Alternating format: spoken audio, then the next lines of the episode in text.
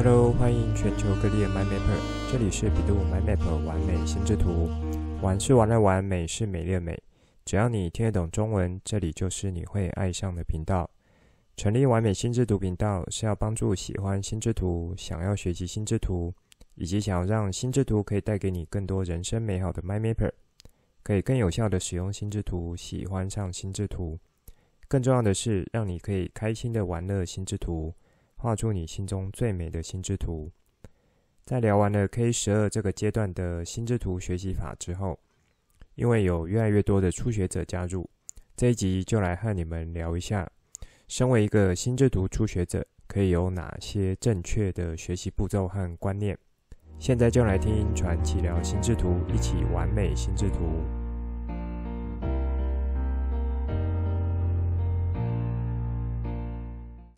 这一周是母亲节，先在节目中和大家说声母亲节快乐，Happy Mother's Day。祝天下的妈妈们母亲节快乐哦！最近我已经把关于心智图课程的讯息这些资料更新放在官网上面了，包含有心智图法的付费课程，让有兴趣的 MyMapper 参考。这里也同时介绍一下，目前在我经营的官网里面有哪一些项目或是哪一些服务。我成立的官网呢，主要会是以教育类型为主。包括教育咨询、教育服务，有提供免费的学习资源，也有付费的资源。免费资源对于自主学习者来说，会是一个很棒的学习来源。此外呢，除了我自己有在主持的项目类别之外，也就是我自己会进行教学的项目，像是心智图法、不插电儿童城市、STEAM 认证课程。另外就是还有和其他老师合作开的课。或是说和其他机构合作的学程，像是想学线上课程、GMP 一对一国际大师学程。目前在心智图法这一块资料是比较多和完整的。除了有课程之外，每周我会分享一些心智图文章，还有 Podcast 节目。这些资源呢，很欢迎大家来使用和交流。当然，也很欢迎你有什么操作上的问题，随时在节目中用留言或私讯给我的方式。不插电儿童城市是我在一些机构中有进行教学，也是这几年在学城市的领域算蛮特别的一块。在这里呢，我先设定是可以用预约到你家的方式来帮你的孩子上课。也就是说，你想要让孩子去学习城市概念，但是又不想要用 3C 或是电脑的方式来做学习。那么就是可以考虑用不插电游戏还有互动的方式来进行。这个不插电到你家呢，不是啊、呃，只有说一定要实体的部分，也可以用线上的部分来进行。就是约一个时间到呃，在这个线上，也就算是到你家来做一个课程了。想学线上课程呢，就是有除了我一些心智图法啊、之前有开的一些免费课之外。那目前会用啊、呃、程式教育为主这样子的一个呃项目类别来来放上去，主要呢是以城市语言，而且还会有证照这样子的一个课程来做规划。之前停课期间有规呃有开给一些 K 十二的微课程，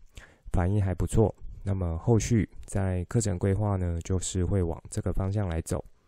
其他的项目。有陆续做一些规划，之后有机会或是有什么更新的话，我就会在节目中再和大家说一声。也欢迎你呢，随时可以到这个官网来看一看，学点什么新东西。好，这是一开头想和你们聊的事情。最近在官网新建上面建构了蛮多内容以及更新，我觉得在这个节目中有一路跟着学过来的 MyMapper 们，一定都是很喜爱学习。很热爱学习，也蛮想要去啊、让自己持续去做成长的一种 MyMapper 们。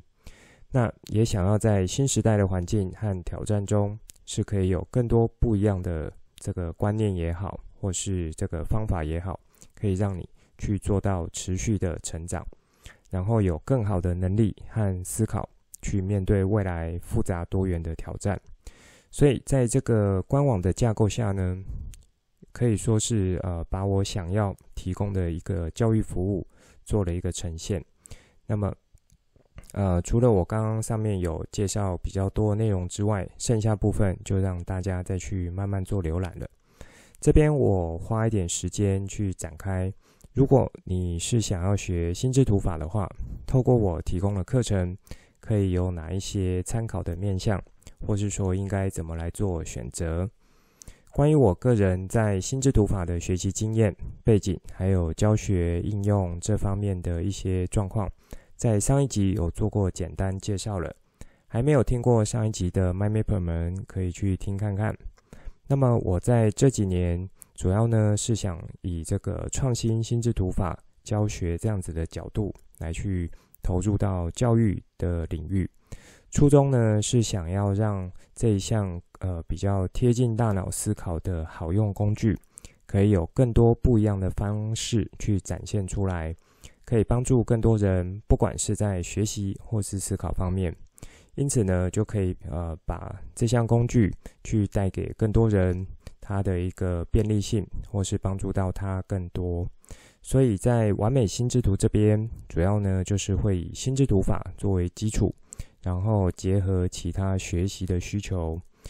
或是说像新时代呃这个面对的挑战所需要的开发出来的一些能力也好，技巧也好，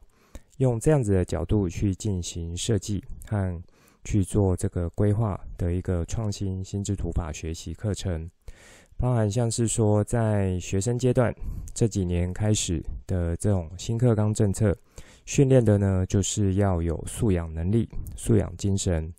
那么光这部分，我个人就认为说，学习心智图法，然后把心智图法当做一种内化的思考习惯，就是一项非常好的一种呃这个学习方式。这个在前几集从国中到高中这个。内容里面呢，我应该都有带到这部分了。那么也因为呃有这样子一个工具辅助的话，那么学生呢就可以在国高中这个学生阶段，可以有很好的学习成效累积。好，那么在大人或职场工作方面的话，就是用创新创造这样子的角度，可以让这个职场工作者更有自信的去面对未来挑战。那么学习心智图法呢，就可以像是从资料整理，那这边的资料整理还包含说，可以把你脑袋中的讯息，或是这个接收到的东西，然后去做一个思考能力的提升，种种这一些呢，心智图法可以带来给大人或是职场工作者的效果，一样会是做到很好的一个协助。好，那么在我规划课程中呢，我大致有分成四个部分，也算是提供给不同需求的人。第一个是基础班，时间是六小时，适合呢初学者，还有你是在学生阶段的 m y m a p e r 或是说你想要从中学习怎么样利用心智读法来帮助你进行课程，呃，这个学习的人。在这堂课，你会学到正确完整的心智图观念，绘制心智图的基本技巧，以及呢，会带你从资料整理和阅读理解的角度来做学习。也就是说，是从读书和做笔记的角度，包含有笔记术、关键字、记忆速读这些角度。第二个课程呢，是进阶班，时间是十二小时。这个课程适合已经学过一阵子的人。或是说你已经有一些概念，但是想要更深入、更完整的来进行学习。不管你之前是用看书的方式，或是学校老师有教过，或是说在其他地方有上过课。那当然呢，如果你是初学者，但是你有想要一次比较完整的来学习心智图法的话，然后时间上可以有两天的时间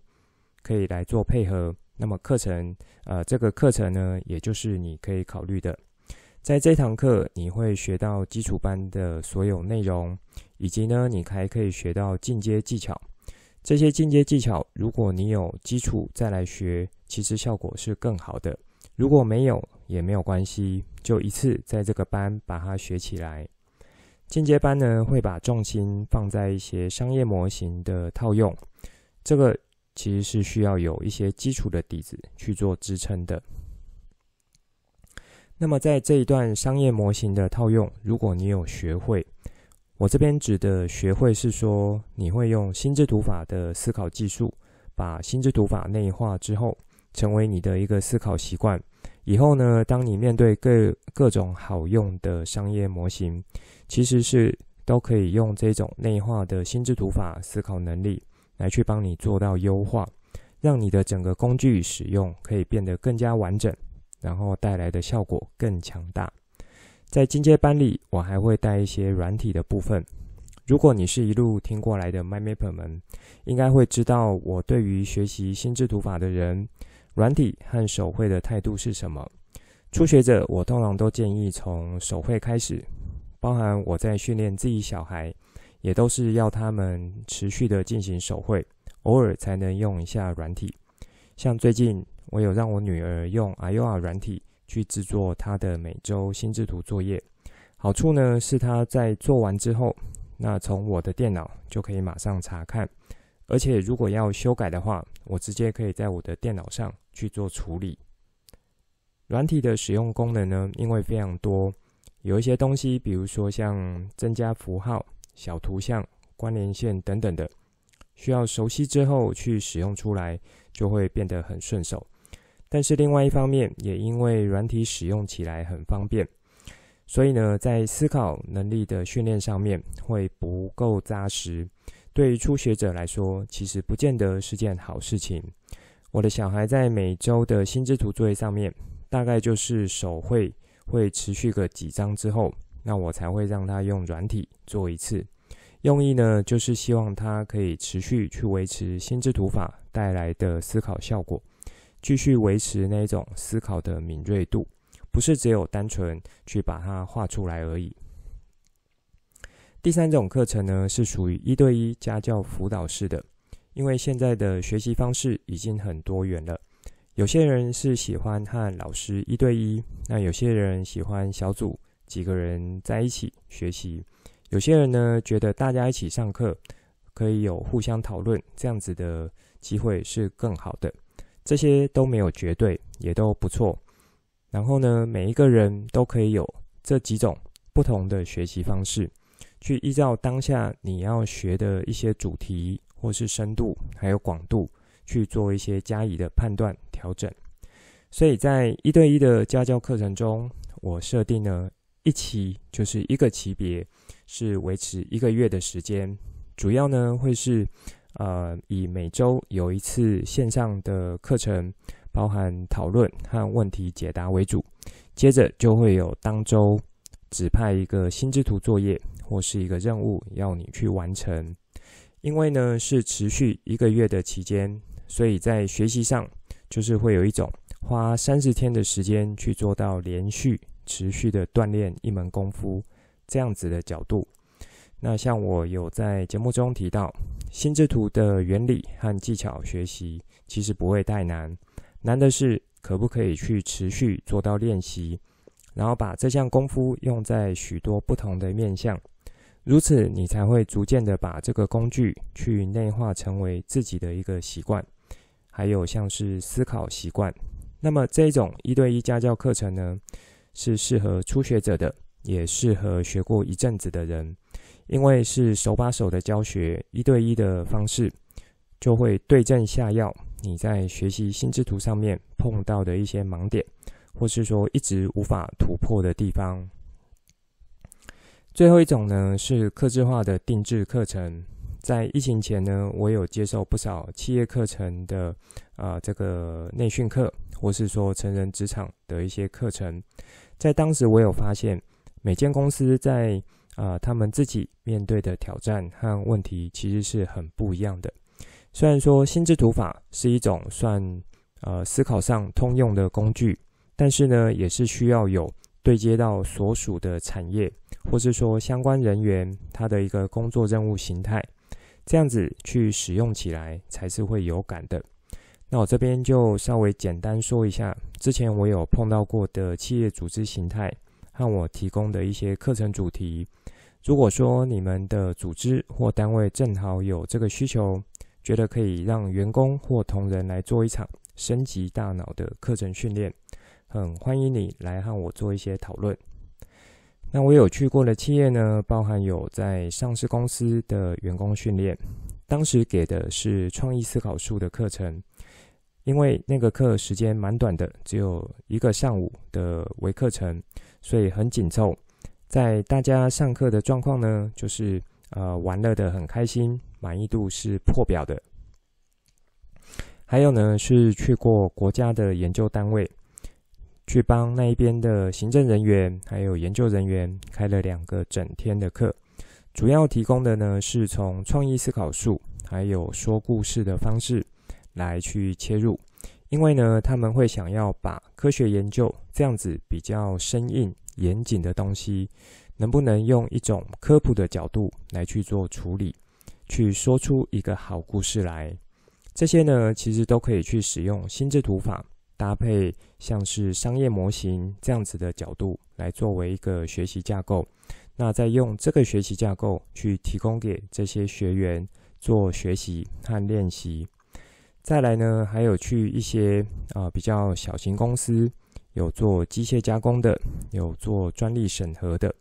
不外乎呢就是希望从心智图法的这一种架构中去让员工学习到。可以更有灵活和呃这个创造这样子的思考能力，然后呢，去提供一些不一样的点子，接着就可以把这些新的点子或是想法去做到呃运用，还有应用在后续的工作上面。最后一块的这个客户群体呢，就是去学校的单位，包含有小学老师、国高中的学生等等。在这些场合，适合的就是从心智图法基本技巧来去做教学，因为对他们来说，学会一种有效还有快速的资料整理方式，是可以帮助在学习上面的。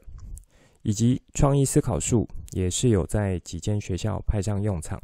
因为在啊、这个学习场域呢，其实这几年也是碰到蛮多，就是想呃去做一些突破框架的东西。这时候，在创意思考术这边就可以去做到啊、这个派上用场这样子的一个角色。那么，以及可以去延伸出来，从阅读理解、创意写作这样子的一个内容单元，也可以从心智图法的学习来去加以做应用。这些呢，就是简单让你知道，当你的心智图法技巧和功力有到一个水平。你其实是可以用这个技巧来帮助你的这个部分，就会变得无限宽广，而且可以加以套用的东西也会非常多。上述的每一种课程在学习的时候都会有心智图作品的产出，这些产出都会经过老师的指导，确认你有达到当次课程想要的学习目标，以及学习完成后会有一张学习证书。让你知道自己是在某个领域的心智图法学习技巧已经获得了一个认可学习时数和经验了。好，那如果你是自主学习能力很强的人，平常可以利用的时间也是这一种比较零碎的，觉得暂时还不需要找老师、找课程学习的话，那么在这里完美心智图频道的 Podcast 节目。以及完美心智图脸书的定期 po 文，就会是你最好的学习来源。好，那这个呢，就是算要和你们分享更新一下，说在最近在官网有的一些新东西，以及我目前想要做的事情，然后可以提供的东西有哪些。我把课程介绍的连接放在节目当中，有兴趣的 MyMapper 们可以再去做参考。也欢迎你把这个讯息转给你觉得对他有帮助的人参考，不管他目前是学生的身份，或是说他是呃职场工作者的身份，或是说他可能是企业组织中，诶，可能正好想要办一场员工训练这样子的角色。那么到上一集节目为止，算是把学习阶段的心智图法学习从幼儿园开始。到高中阶段做了一系列的内容，分阶段和你们聊了。这一集想要回头来和你们聊一下，如果你是一位初学者，心智图法的学习步骤有哪一些？又应该怎么来开始呢？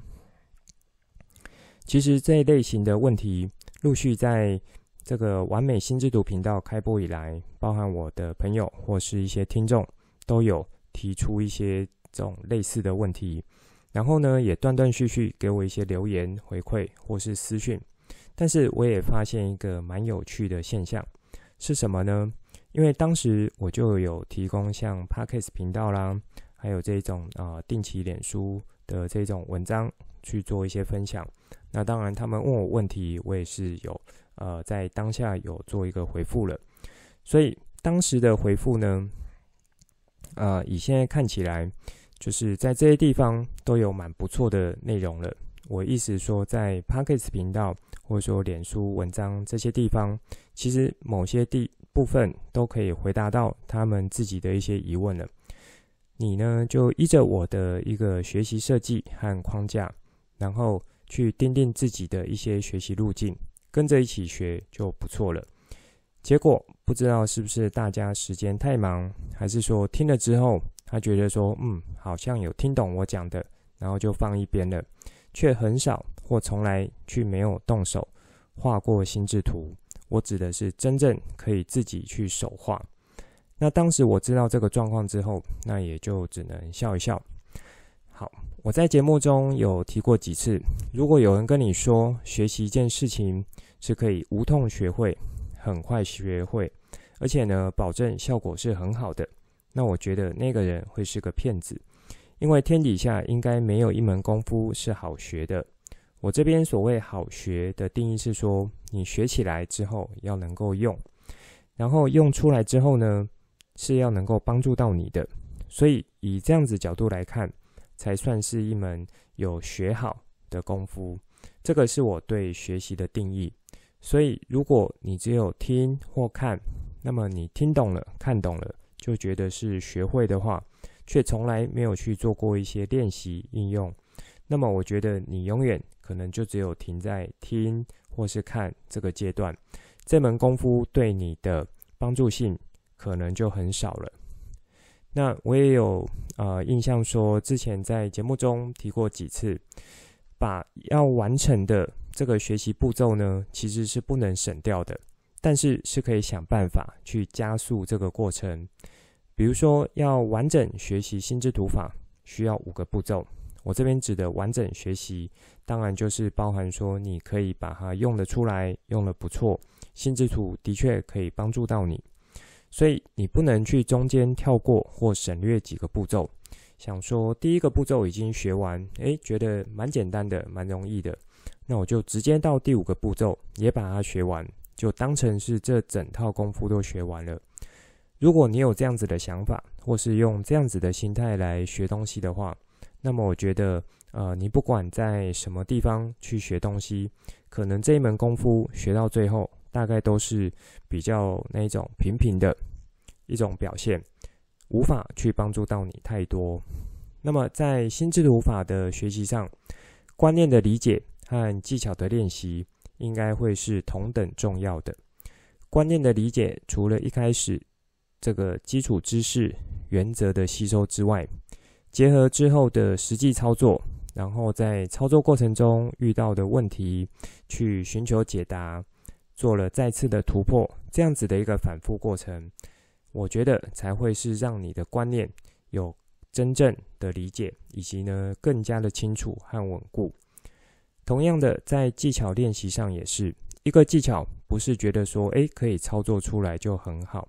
除非你是把这项工具定位在只是去了解一下、尝试看看的心态，否则就像我之前举过一个例子。比如说，让你去学棒球投手的动作，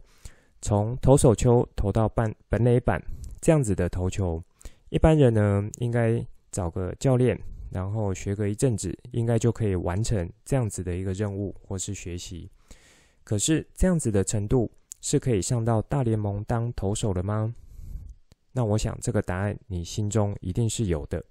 那大联盟投手在做的事情，不也就是把球从投手丘投到本垒板吗？那为什么他是可以站上大联盟，那你却不行呢？这个其实就是很像在学习心智图法的过程。你学习到基基本的知识、原则和技巧之后，有没有持续不断的去磨练这项技巧，让这个技巧去内化，可以在你之后的使用上更加的行云流水、得心应手。好，那么在当初我制作完美心智图频道，那时候的初衷和目的是纯粹做一些分享，把我知道的东西，然后让想要学习心智图。或是想要这个更好使用心智图的人，有一个可以吸收正确观念的地方，而且又可以用比较有效、轻松的方式，用听的方式来进行学习。但是经过上面呃我所说的这些事情，然后我的朋友和几位听众的一些回馈反应，就会让我觉得说，有的时候啊，免费的资源、免费的东西。不见得是可以真正帮助到所有人，因为每一个人他的学习状况不同，然后学习的需求和特性也不同。有些人呢，就是需要有个老师或是指导者在背后持续的给一些压力，或是说推力，然后给一些方向，指定一些任务，还有作业，用这样子的方式来帮助他去进行学习。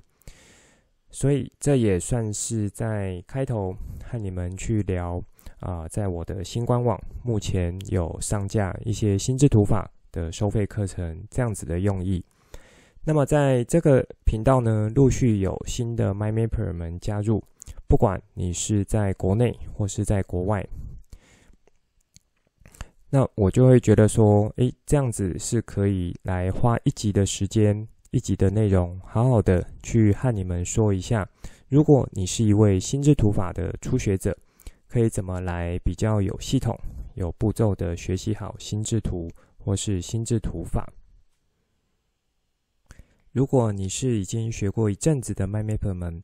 其实这集内容也算是蛮适合的，因为呢是可以帮你做一些观念上的厘清，同时你也可以去评估一下你自己的学习状况。是到什么样的位置？是否可以继续的用自主学习方式来进行，或是说需要去花钱找个老师来直接帮你做评估、对症下药做指导？那么，在初学者如果要学习心智图法的话，一个相对好的、完整的又有效果的学习步骤有哪一些呢？与其说是学习步骤，我觉得也包含了蛮重要的观念在里面。这边我提供三个点让你们做参考，分别是第一个，要能够有呃这个可以播出时间，而且是你是愿意去播出这样的时间的。好，这一点呢，你听了可能会觉得说，这不是废话吗？因为这是大家习以为常的角度，那我觉得不得不特别提出来，因为可以有时间来学习心智图，是你可不可以学得好一项蛮重要的关键。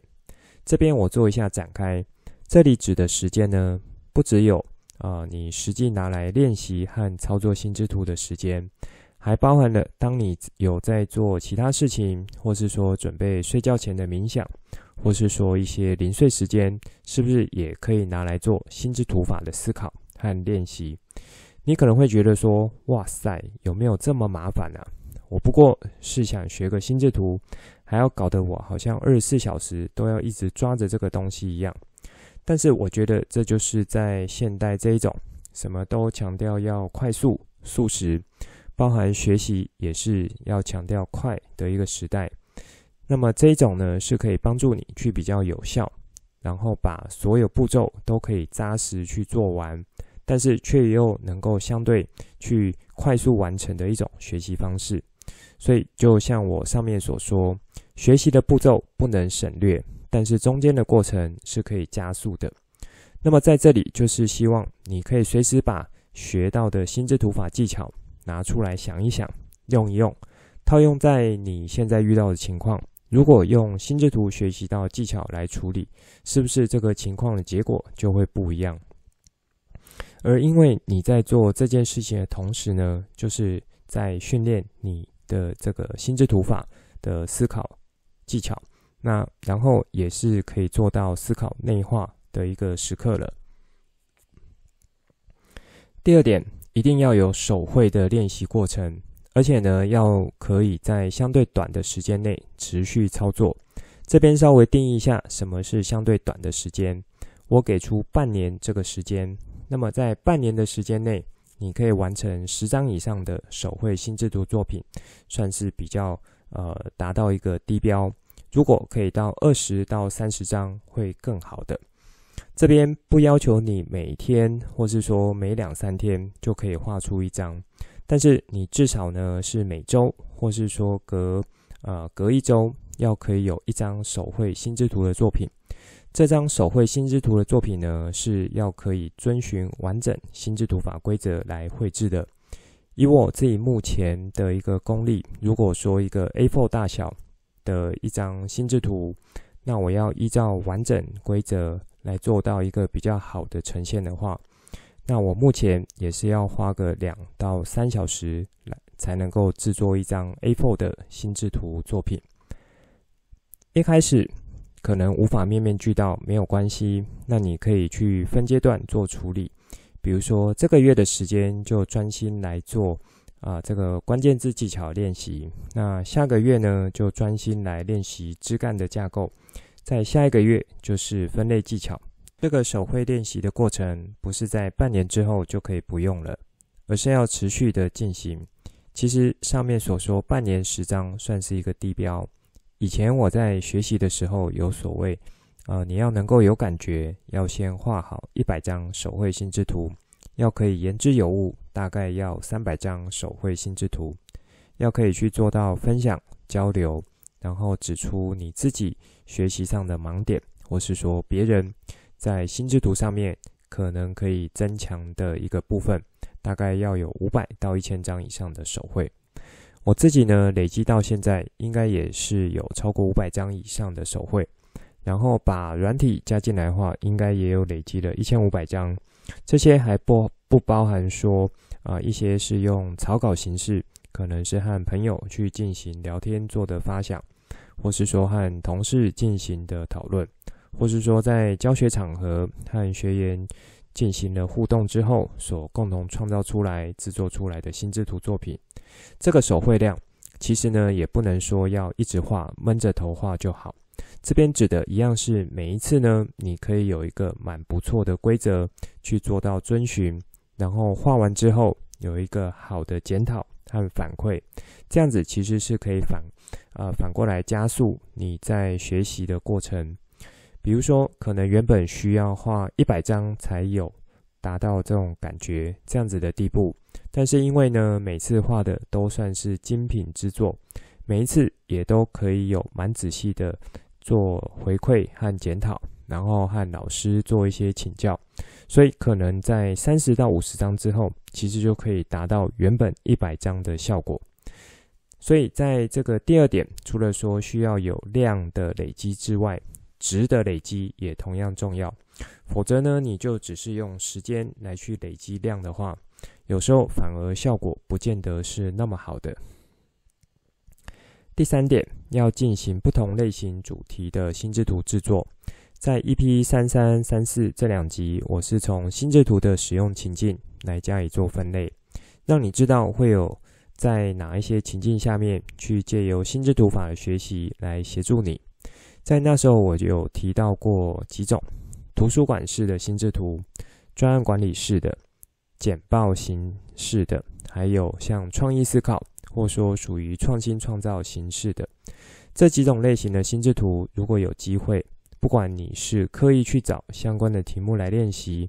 或是说刚好工作上、课业上有遇到的话。都是很好，可以去作为提升你心智图法功力的练习主题。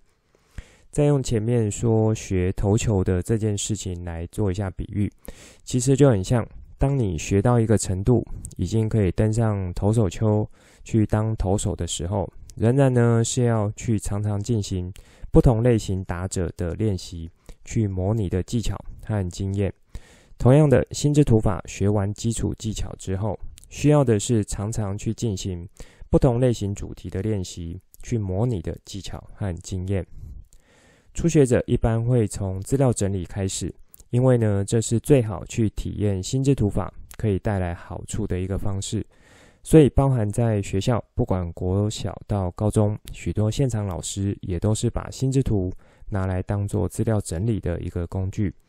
除了以使用情境方式来帮你做判断之外，我在节目中也有陆续带到一些主题套用，或是脸书分享文章的时候，有一些有趣的主题，这些呢都是你可以去拿来做练习的类型。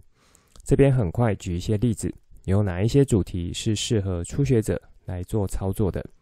像是文章笔记、课本笔记、自我介绍、清单整理、小组创作。这边小组创作是属于发散思考、自由联想这个部分的。然后旅游心得、梦想清单、时间管理等等的。如果说你想做比较挑战、进阶的话，就可以用心智图去套用一些商业模型来去做练习，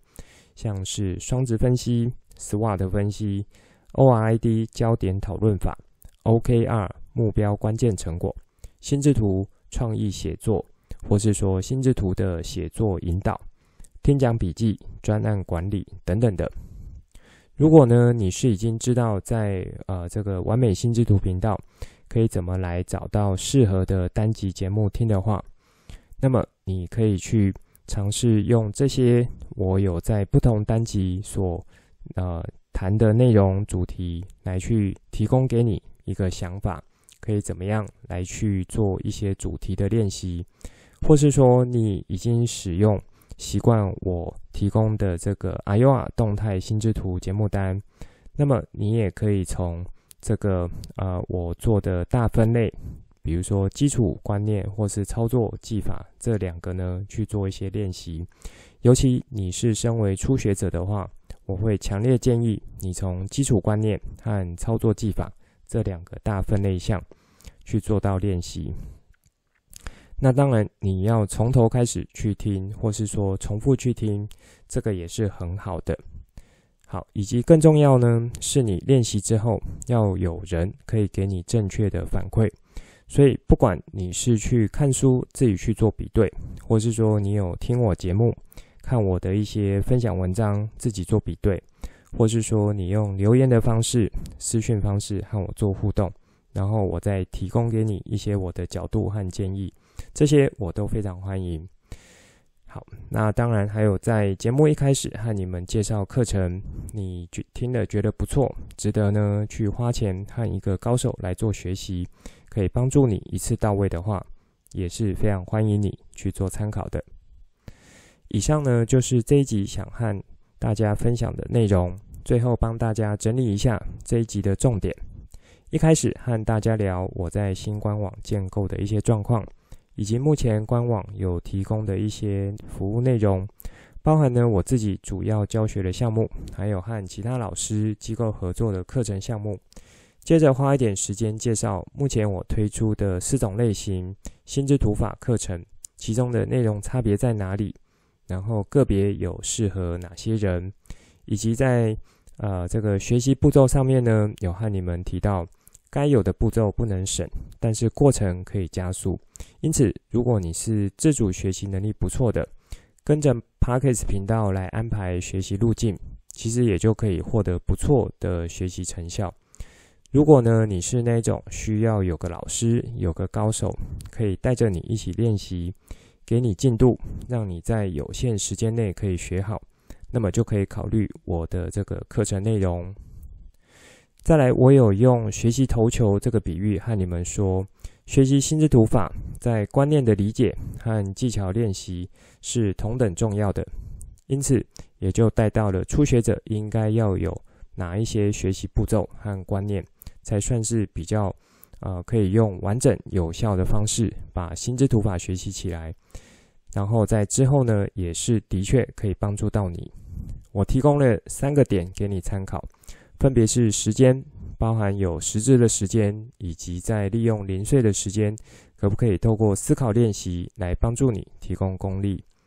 提升功力？那第二个呢，就是手绘练习的过程。我有提供了半年内至少要十张到三十张的一个练习量，而且呢是要遵守完整规则所画出来心智图。然后也有提到几个门槛的这个画心智图数量的数字。如果可以练习到这个量呢，你对于心智图的理解和认识是会蛮迅速去提升到一个等级的。最后就是可以去进行不同类型主题的练习，等于呢就是要像投手一样，去常常面对不同类型的打者，去模拟的对战技巧和经验。这一集的内容就先说到这里，之后再跟大家聊更多我对心智图的认识所产生的经验和想法，来跟你分享，带你一起重新认识心智图，一起喜欢上心智图。希望你会喜欢今天的节目。本节目是由比度 MyMap 完美心智图直播，我是传奇，也可以叫我 Coach。欢迎你听了之后有什么新的想法与角度，可以跟我互动。画出心智图，或是留言来跟我分享。节目单中附上官网、脸书还有赖社群资料，以及这一集我想和你分享的心智图作品。欢迎随时透过这些地方来和我做互动。如果你也喜欢这个频道，觉得我分享内容对你有帮助，也觉得对你的亲朋好友有帮助，记得帮我订阅、给爱心，把这个频道分享出去，邀请他们一起来享受心智图的美好。我们下次见，拜拜。